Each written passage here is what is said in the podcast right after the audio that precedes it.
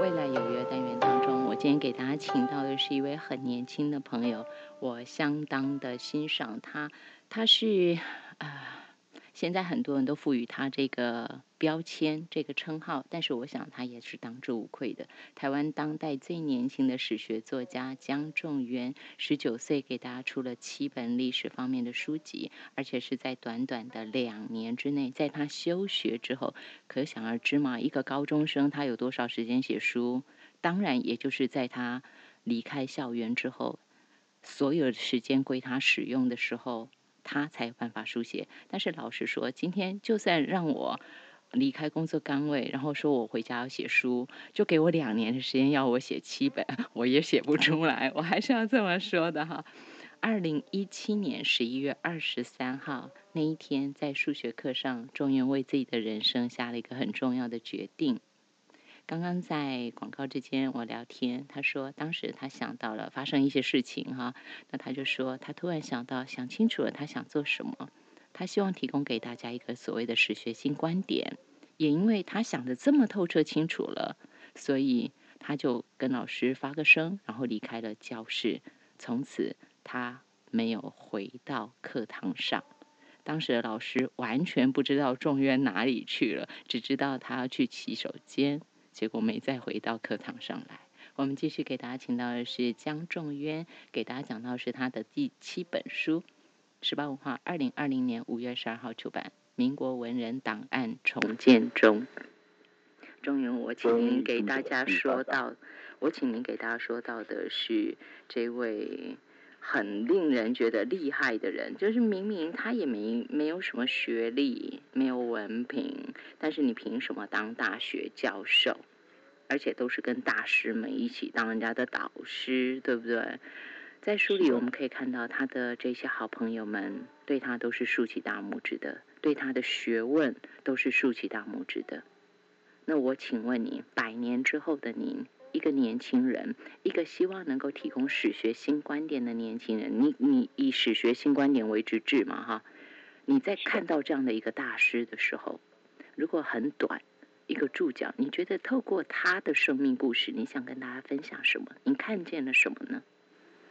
当然，我从里面看到的是由内而外，再从外而内的热情，对于史学上面、对于文学上面，以及对于语言学上面的热情，是他成为大师的第一步，也是他成为大师的原动力。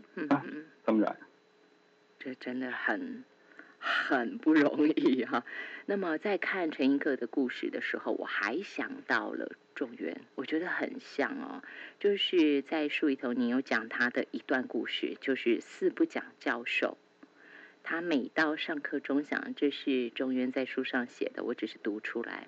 中渊说，每到上课钟响，陈寅恪便会腰杆挺直的站在讲台上，像播报新闻般讲出一段开头。前人讲过的我不讲，近人讲过的我不讲，外国人讲过的我不讲，我自己过去讲过的也不讲，现在只讲未曾有人讲过的。中原说：“此话气势磅礴，古往今来仅此一人。”为什么陈寅恪能做到四不讲？因为他无时无刻都在学习，讲课内容会随着他的增长而有更深层的看法。哪怕是同一门课讲好多次，只要陈寅恪继续读书，便永远不会停在原地。你知道我在看到这一段四不讲的时候，我就觉得。根本就是种元，所以我这本书啊，你的这一本书《民国文人档案重建中》，我看到这里的时候，我就觉得 bingo，我抓到了，我抓到种元，就是那种感觉。你当初看到他的他讲前人讲过我不讲的时候，你的感觉是什么？哇，我很我觉得非常的令人惊艳，因为我在想说，哎，文取得文凭了，文取得毕业证书了，而且。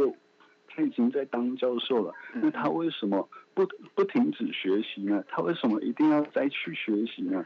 哎，我们我们现现在遇到了很多知识分子，哎，他们的学习通常是在二十五岁以前，就是说还在研究所或者是还在大学之前，之后的话就几乎完全停止了，因为他们觉得，哎，自己学习的学习的东西已经够多了嘛，哎，怎么？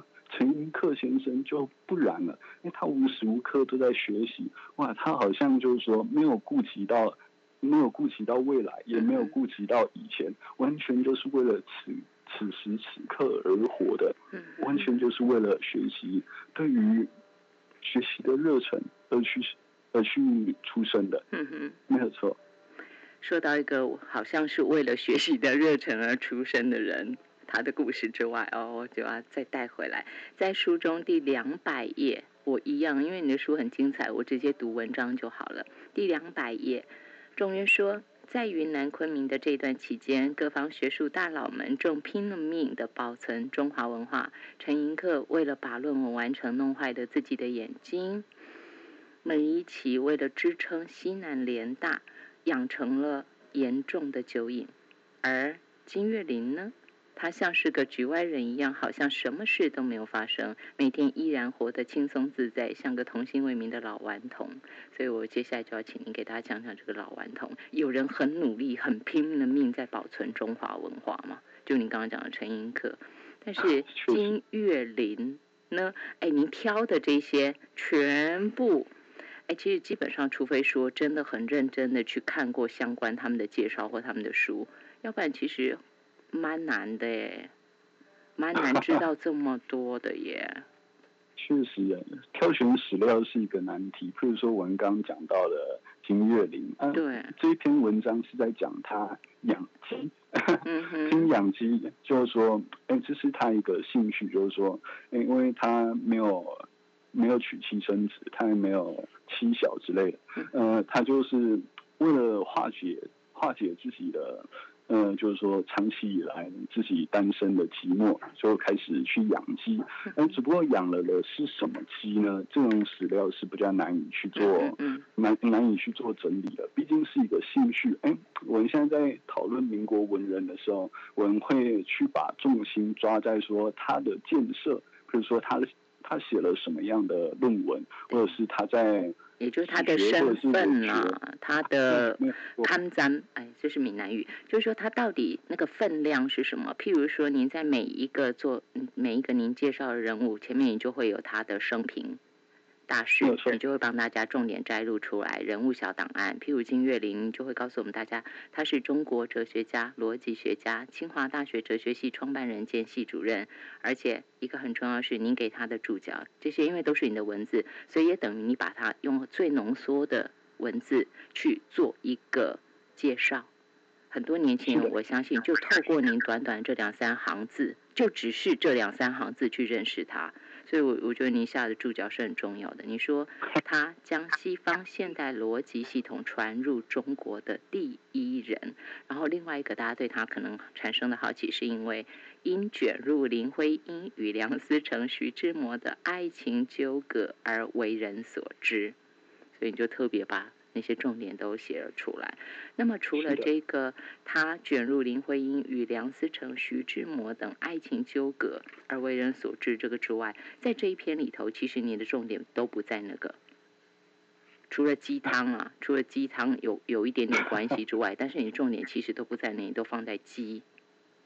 确实，因为我想说，哎，一个真实的民国文人，他的层面不应该仅仅是在于表面之上的。哎，我们在想说，哎，譬如说我们现在扪心自问，我们究竟是什么样的人？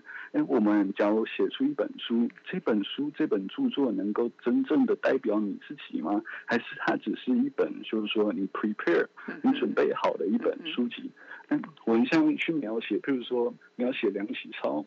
或者是描写陈寅恪，或者是描写林徽因，都会有一种，都会有一种，就是说不太好的看法，就是我们一直去采用他们已经撰写好，他们亲笔去撰写的东西，而且，但是我们没有发现说这些东西都是他们事先去 prepare，有意无意的去。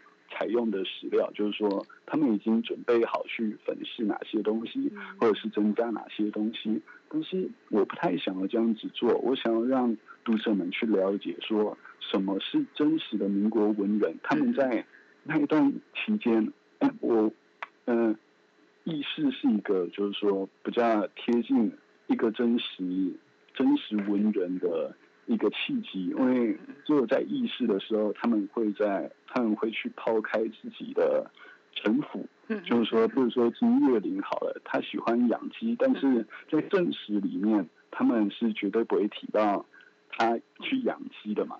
所以我才说，你怎么特人家写那些，你就偏偏转着头来写鸡？而且我觉得，呃，中原，我我还是要这么说的，因为基本上我们在读史的时候，我们还是会看写写的人是谁，对不对？因为他会提供一个视角，他会有一个史观出来。所以我再再要提到您，您的书上啊，您除了给大家写这些民国文人重建他们的档案之外，其实有放进去中原的，在每一个人。您在介绍末了，您都会放进去您的看法。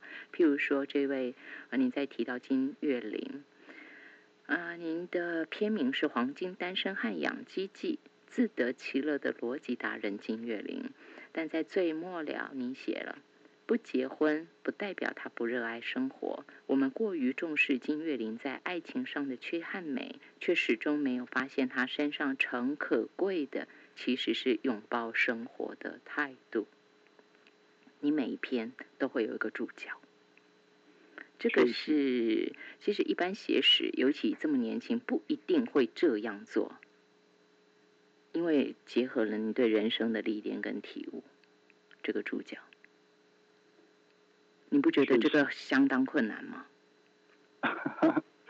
确实是比较困难一点，因为每个民国文人都会赋予不同样的性格，对，这些是他们天生的，没有办法去改变的。那我们所要做的就是转换，不停的去转换。因为作为一个史学作家，哎，虽然我不敢当是史学作家，作为一个史学爱好者，最重要的就是体悟一个人的心情，并且以这个单纯的心情去衍生出复杂的。看法，嗯哼哼哼，就是说，在撰写开放的人，就是说不加外向的人，要用外向的心情去看待他；就是说，去撰写内向的人，要用内向的观点去看待他。哎，这种，这种就是说比较需要一些，就就如你所说，是比较需要一些历练。只不过。我我不太算是有历练的人，因为我才十九岁而已。对，因为我很容易去体会别人的看法，很容易去站在别人的角度去看事情。嗯嗯嗯，应该就是说撰写的要点，撰写文章的要点都不容易。我只是刻意的挑出来啊，包括他的年纪会带给他的好处，他可以逢高继轨。但是另外也有可能他会碰到他的瓶颈，但是在我认为可能会碰到的瓶颈上头，你却看到他是如此成熟的去处理，他依旧保持他一个历史作家的那一种，他希望什么样的方式去书写这本书，或者是说他怎么去看待这个人。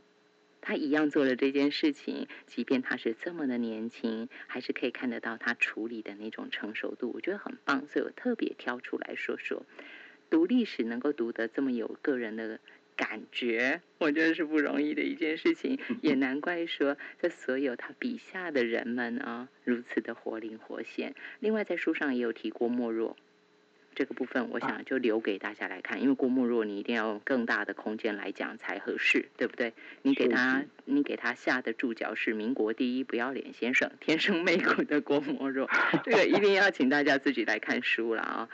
那呃，再一个是我要拉回来说的，那就是民国文人档案重建中的书风，很卡通的造型，配合你的年纪，感觉上了。但其实这是你书里的故事，是吗？确实是书里面的故事没错，是林徽因以及她的大学友人。嗯，之所以会放这两个，是因为说，哎，他们两个的故事其实也蛮有趣的。就是说，哎，他们林徽因以前有养一只野猫，嗯，是一只黑色的野猫。嗯，他的大学友人，嗯，也是一位教授，嗯，也养了一只猫，是白猫。嗯，他们两个对养猫都很热忱。嗯，你想说林徽因是一个很温柔的女性嘛？那她她她养猫的话，她自然会去完好的去爱戴这只猫。只不过他们两只猫经常跳出门外，然后去打架，在在清华大学的校园里面去打架、去撕咬，然后抓的满身都是伤。那 这样子的话，林徽因回来看到那一只小黑猫，哎，全身都是伤口啊，他就会想说，哎，究竟是谁？究竟是谁欺负了我的小可爱？啊，他们两个校，他们两个教授的恩怨由此而生，最终 最终是演化到了，就是说互相拿。互相写文章，互相批评。哎，那个大学的教授特别的狠毒。那他做了什么事情呢？他写一篇文章叫做《我们太太的客厅》。他们他在里面写说：“哎，林徽因的双眼皮是去日本割的。”哦，这个很像现代人在讲人家有去整形。当时就有了。啊，真好玩！这篇文章在第两百六十五页。有没有看过文学界的神仙打架，为猫儿护队的钱钟书与林徽因，超级好笑，好不好？你超级好笑，人家本来就是感觉上就是那种才女而已，但是你就把他们自己的宠物啊，猫猫之间的那种爱猫啊，然后产生的那种问题，你就把它全部写出来了，然后把他们的名字啊也全部都挖出来了。包括钱钟书的那只小花猫，白色的小猫，名字叫花花儿，您就全部哎，你去哪儿找出来它叫花花儿？哇，实在未免太厉害了一点，会不会？花花，那个大家都知道他有养猫，只不过花花儿这个这一句它的名字，哇，我找了很久呢，是哈，想说每个猫都有名字嘛，对，但是但是他们的名字。哎，几乎不常说到，几乎都是一笔带过，或者是只说它是一只猫。猫。这这个花花儿这三个字，我找了非常之久。后来在她的丈夫，她的丈夫的一篇日记的日记里面的那个一天里面，就是说短短一天里面，写到花花儿今天怎么样怎么样。哎，我就在想说，花花儿是谁？哎，花花儿就是那一只猫。嗯。事实上，考据的话是比较困难，比较需要耐心一点的。是，对。这就是为什么要舍掉郭沫若那一篇，要讲书风的原因哈，也要讲这个。然后，当然包括我们过去在读课本的时候，国文课本的时候，也讲到朱自清嘛，有背影嘛。那在这一本书《民国文人档案重建》中，您。有一篇是背影没告诉你的事，朱自清与父亲的八点档家庭抗争，讲的就不单单是捡橘子。绝对不单单只有这个，那这些全部都留给大家自己来阅读。您谈了这么多人，介绍这么多人，但今天我们其实重点只几乎就是摆在状元身上，就很希望大家一起来认识他，而且让我觉得很期待，就是我更期待后面您结合了那么多年轻朋友，大家未来要给大家书写的书。这是我觉得很佩服的地方。好，你讲过呢？你讲了哪些人？他先第一章讲一八八零年代那那个时代的一些大家觉得会有兴趣的人，包括康有为，包括辜鸿铭、蔡元培，是吧？都是大家。章太炎、李叔同，还有哎，您是在虐猫达人鲁迅与他的小英雄，又可以直接给他一个这样的称号，然后还写了。啊还有写谁？还好多，陈寅恪、胡适啦啊，这是一八九零年代哦。那郭沫若这个也都留给大家自己来看。啊，傅斯年，台大的同学们会接受你这样讲他吗？贪吃的台大校长 傅斯年。第三章是一九零零年之后啊，沈从文啦，还有书虫钱钟书，嗯，林徽因、张爱玲，全部都是您在啊。还有一个李敖，好，现代的你写了李敖。那总之，我在今天节目结束之前，我可不可以请问仲元啊？您是休学，然后展开您自己的生涯，这完全是你自己选的，就不是父母的意志嘛？对不对？父母应该是不会答应的。确实。那当时你怎么说服他们照你自己的选择继续？其实要说服他们是蛮困难的，因为我知道说他们是不会，他们是不会就是说去采用这么冒险的决定。嗯嗯。说也说也有点丢脸，就是说在休学那一天嘛，哎，我回到了家里面，自己自己爬出校园的大门大窗，是，之后自己徒步走回家，嗯，走回家之后，哎，我的父母还没有回来，嗯，我就直接去房间里面去开始去撰写书籍了嘛，嗯，那时候连一篇一一篇文章都还没有撰写过，只不过回到家里面，哎，我就开始撰写书籍了，嗯。那个父母回到家以后，哎，发现说，哎，我怎么今天好像特别早来，就开始问我说，哎，你今天是不是你今天是不是提早提早下课啊？或者说，哎，没有，我打算休学。他们晴天霹雳啊！哇，你为什么要休学？